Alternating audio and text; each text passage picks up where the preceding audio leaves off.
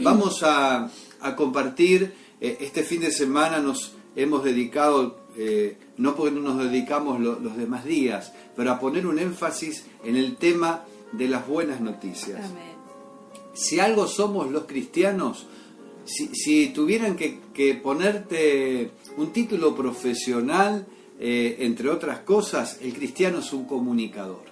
Porque Dios nos mandó a todos a comunicar, a llevar la palabra de Dios. Y hablaba estos días con, un amigo y le decía, los cristianos, y especialmente los que, los que estamos dedicados y entregados a la predicación, nosotros debiéramos ser profesionales de la comunicación. ¿sí? Y, eso implica dar un mensaje claro, dar un mensaje sencillo. Eh, cuando uno estudia comunicación, se le dice eh, que cuando hay distracciones en el mensaje, cuando no hay palabras claras, cuando uno dice mal algunas palabras, se producen ruidos en la comunicación y eso hace que no nos podamos comprender. Pero hace falta un buen comunicador, hace falta un buen mensaje ¿sí? y hace falta un buen receptor. Y yo creo que ya todos los que están conectados ahí son buenos receptores. Corazones que entraron y vinieron y están porque están deseosos. Decía recién Ana, decías vos, cuando uno va al médico, cuando uno va al doctor, eh, tenés temor de lo que te va a decir, pero hay como una esperanza de que te diga esto no es nada. Cuando te haces los análisis y querés ver los resultados, mientras vas abriendo el papel, yo no sé vos, pero yo soy de los que abren el sobre en la mitad del camino. y no, no, no llego ni a casa y voy mirando a ver qué salió, ¿no? Uno espera que te digan esto no es nada, esto va a pasar. Uno vive esperando cosas que a veces mm, no es lo que esperamos. ¿no es cierto? Hoy el mundo espera eh, la inmunidad del rebaño, espera las vacunas de todas partes del mundo. Bueno, no nos está yendo muy bien en nuestro país, en Argentina, eh, estamos con muchas dificultades eh, y, y, sigue habiendo una esperanza. Pero yo creo, yo creo que en este tiempo tan particular, tan difícil, tan duro, donde tantas personas se están yendo, hay, hay una propaganda que pone el gobierno y, eh, es bastante impactante. A mí me, me, causa, pero no deja de ser una realidad. Está la bandera argentina y puntitos que desaparecen y dicen, bueno, son argentinos que se están se los está llevando el COVID, se están yendo, están falleciendo, ¿no? Y a mí me preocupa, me preocupa. Eh, no me debe preocupar solo eh, qué va a pasar conmigo, cómo voy a seguir, cómo... Sí, es una preocupación porque es parte de la humanidad de, nuestro ser, pero nos debe preocupar de esas personas, cuántas personas se irán de este mundo sin conocer la esperanza de Cristo. Nosotros no nos podemos quedar callados. Y yo quiero dar un mensaje, un mensaje de buenas noticias. Saben que cuando Jesús comienza su ministerio y antes de que le venga toda la persecución, mientras tanto él hacía milagros extraordinarios, una gran persecución de, del mundo religioso de la época, eh, el Señor va a la sinagoga, abre la Biblia y cuando abre las escrituras lee el libro de Isaías y, da comienzo a su ministerio público y ahí empezó eh, a preparar el, noticiero de las buenas noticias y Jesús dijo, el Espíritu del Señor está sobre mí, por cuanto me ha ungido el Señor para dar buenas nuevas a los pobres, para vendar a los, a los heridos de corazón, para abrir la cárcel a los que están prisioneros, para anunciar, anunciar una victoria. Eso lo dijo el Señor y siempre, siempre vas a encontrar, por ejemplo, en Isaías 52, cuando hay, hay momentos muy difíciles para el pueblo de Israel, mientras había momentos difíciles, eh, eh, el Espíritu Santo por los profetas decía, tranquilos, porque siempre, siempre, mientras estemos en este mundo, hay oportunidad. Miren, miren sobre los montes, qué hermosos son los pies de los que traen buenas nuevas. Miren, qué hermosos son los pies sobre los montes, porque las buenas noticias no vienen de la tierra. Las buenas noticias vienen del cielo. En un momento en Nahum usted puede ver que también Dios anuncia la destrucción de Nínive. Hay, hay una catástrofe que, que, se está viviendo y que se avecina, pero Dios le dice a Israel, ustedes celebren fiesta, porque miren cuán hermosos son sobre los montes los pies de los que anuncian la paz. Y esa, esa, es la esperanza del Evangelio que predicamos. Efesios capítulo 6 dice, dice el Señor a los creyentes, cálcense con el apresto del Evangelio de la paz, porque e, es algo que no, no lo hacemos solamente por este medio y quietitos acá, uno debe por donde anda, en el camino, acuérdese, Felipe en el camino ahí, ¿no es cierto?, ministrando al Señor mientras andamos. Hoy no podemos hacer cruzadas evangelísticas en la calle, en la plaza, ¿no? ¿Cuánto quisiéramos? Estaríamos con un tratadito. Bueno, pero tenemos gente con la que a diario nos cruzamos. Personas que Dios está permitiendo que se crucen en nuestros caminos y necesitan conocer la verdad. Ayer tuvimos una reunión por Zoom muy, muy, muy linda. Hoy vamos a tener a las 11 otra. Y hablábamos acerca del tema de las buenas noticias en el capítulo 4 de Hechos.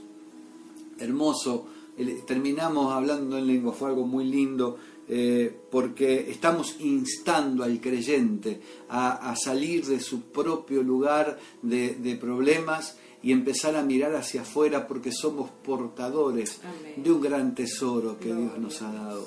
Y hablábamos que la buena noticia eh, implica también hablar de la realidad, ¿no? Eh, cuando oímos que va a venir una vacuna, esa es una buena noticia, porque hay una realidad, hay una enfermedad que se llama COVID y que mata a algunas personas, ¿no es cierto? La realidad cuál es? Que hay una enfermedad llamada COVID que mata y como dice esa propaganda, el COVID se está llevando, ¿no? Así dice literalmente la propaganda. Hay una enfermedad que mata, esa es la realidad. ¿Y cuál es la solución? Una, una vacuna. Ahora, ¿cuál es la realidad de las personas? En el libro de Romanos capítulo número 3 dice el verso 23, por cuanto todos pecaron y están destituidos de la gloria de Dios y son, y vamos a dejarlo hasta ahí nomás. No hay justo, no hay uno, en ningún otro hay salvación. Hechos 4:12 dice, no hay justo, no hay nadie. Y vos decís, pero no vas a predicar buenas noticias, no, esa es la realidad.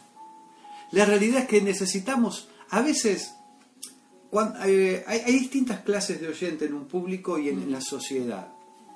Hay personas que oyen el Evangelio, no tenés necesidad de decirle que, todos pecaron, porque la persona se siente tan sucia.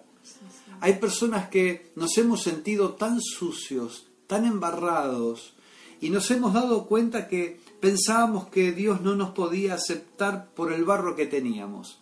Y Dios con barro y todo nos agarró y nos transformó, como decía Ana.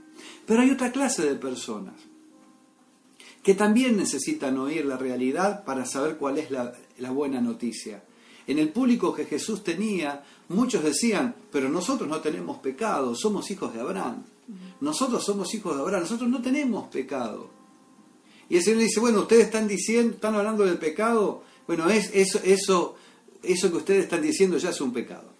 Porque todos, todos tenemos una raíz pecaminosa en el corazón. Porque para que alguien eh, eh, reconozca la necesidad de salvación, tiene que sentir que lo necesita, aunque sienta que no lo merece. Entonces hay dos clases de personas. Si vos te has dado cuenta que el pecado es la enfermedad que te está haciendo sufrir y te estás sintiendo que Dios no te ama, que no hay una oportunidad, que tenés que cambiar para acercarte a Dios. No, no tenés que cambiar para acercarte a Dios, tenés que acercarte a Dios y Él va a transformar tu vida. Él no te pide que cambies, Él te pide que te acerques. Acércate porque la, la bendición de Dios es gratuita. Y cuando vos venís realmente a Dios, pasa lo que a Pedro y a Juan, yo contaba ayer en el Zoom, todo el mundo se va a dar cuenta con quién estás andando, porque tu vida empieza a ser transformada no por un dogma religioso, no porque empezás a practicar, sino porque algo sucede en tu interior. Sucede lo del Salmo, del fondo del pozo clamé al Señor y Él me hizo salir del pozo de la desesperación. Hay una oportunidad de salvación en esta mañana. En Cristo hay salvación. Abraham dice que creyó esperanza contra esperanza. Y hoy somos prisioneros, tenemos que ser. Esto que hoy dice, estamos presos. estamos presos. Bueno, salgamos de una jaula de muerte y entremos a una prisión de libertad, que tiene puertas abiertas. Seamos prisioneros de esperanza. Hay una esperanza de vida y esa esperanza de vida se llama Jesús. El Zacarías dice, miren a mí todos los términos de la tierra y sean salvos. Mírenme a mí. Acércate a Jesús.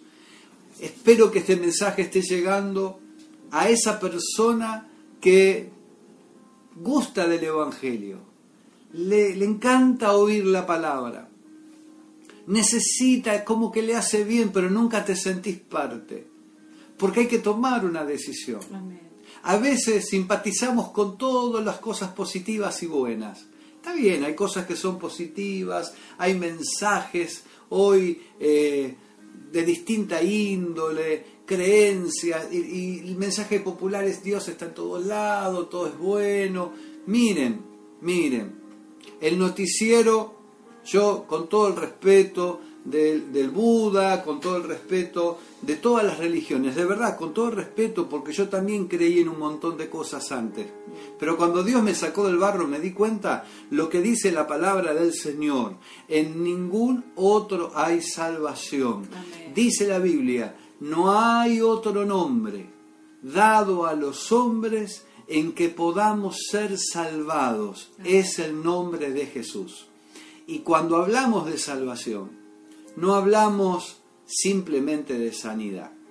Aunque viene incluida en el paquete la sanidad, la bendición, la bendición familiar, salvación de nuestra alma, si alguna de las esperanzas provistas por este mundo no funcionaran en nosotros, si, si algo llegara a suceder con nosotros, cuando abrazamos la esperanza de Jesucristo, hemos pasado de muerte a vida eterna.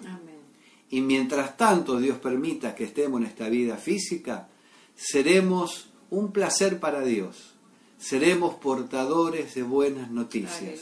Y cuando nuestro tiempo se termine, aunque nadie quiere pasar por ese trago amargo de la muerte, Jesucristo promete una vida por la eternidad. Es tiempo de acercarse al Señor. Es tiempo de volver a Dios. Es tiempo de reconciliarse con el Señor. Y alguno puede decir, hoy no tenemos ni fariseos, ni saduceos, ni, ni creo, no, ni religiosos. Pero ¿cuántos creyentes a veces Estamos cargados de raíces de amarguras, de enojos, de cuestionamientos, de crítica. ¿Te hace bien eso? No. Reflexioná. Reflexioná, volvé al Señor, sacá, despojate de todo peso y del pecado que nos asedia y corramos con paciencia la carrera que tenemos por delante. No digas, yo no todos necesitamos, porque cada mañana nuestra mente humana quiere pecar, nuestro cuerpo humano quiere pecar, nuestro corazón humano quiere pecar. Pero qué bueno cuando reflexionamos y decimos, Señor, esto no es lo que vos querés para mí, esto no me conviene. Lávame cada día con tu sangre, renuevo un espíritu recto dentro de mí. Sé un portador de buenas noticias. Para concluir, si estás lleno de amargura, aunque quieras dar buenas noticias, de una misma fuente no puede salir agua dulce y agua salada. Hay que estar sanados, cristianos, cristianas, tenemos que estar sanos, libres, perdonar, recibir perdón, ¿no es cierto? Y a usted, mi amigo, mi amiga, hoy es el día de salvación. Este es el día de salvación. Cristo no te pide que cambies, te pide que lo dejes entrar en tu vida, en tu corazón y Él te transformará en otra persona. Va a ser un milagro. Decí con nosotros, si podés, esta oración. Señor Jesús, Señor Jesús y Padre Celestial, Padre Celestial en, esta mañana, en esta mañana He oído tu palabra. He oído tu palabra. Una buena noticia. Una buena noticia. Hay salvación. Hay salvación. Hay perdón. Hay perdón. Hay esperanza. Hay esperanza. Hay una vida nueva. Hay para una mí. vida nueva para mí. Señor, Señor, desde el fondo del pozo desde el fondo del pozo de la de desesperación, la desesperación en donde me encuentro, en donde me encuentro, clamo a ti. clamo a ti. Jesús, Jesús, Jesús, Jesús, recibo tu nombre. recibo tu nombre. Abro mi corazón Abro mi corazón y recibo la vida. y recibo la vida. Recibo la transformación. Recibo la transformación. La salvación. La salvación. Gracias Jesús. Gracias Jesús. Amén. Amén. Y amén. Y amén. A partir de ahora, si creíste y oraste, vas a experimentar lo que dijo mi esposa recién. Es como que de golpe una paz que sobrepasa todo entendimiento llena tu alma. Amén. Y los problemas no están arreglados. No están Siguen arreglados. estando ahí tal vez. Pero vos ya no sos el mismo que eras antes. Qué bendición. ¿no es Qué hermoso, qué, hermoso.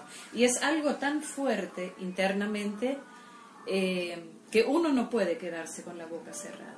Eso es algo que a mí me pasa. Eh, no puedo quedarme con, con esa bendición solo para mí, no puedo ser egoísta. Exacto. Tengo que dar lo que recibí. Aunque a veces te toca hablarle a gente que vos decís. Sí, "Ay, hay Dios". gente, hasta Ay. se me burlaron en la cara. No, gente que vos sabés que... que no te quiere ni ver. También, Y sí. Cuando uno no puede dejar de ver que si la persona obra mal, tiene actitudes de maldad, en el fondo es una persona que sufre, Sí. que necesita a Dios. Amén. Y bueno, nosotros predicamos a todos. Están los que reciben y otros que, que rechazan.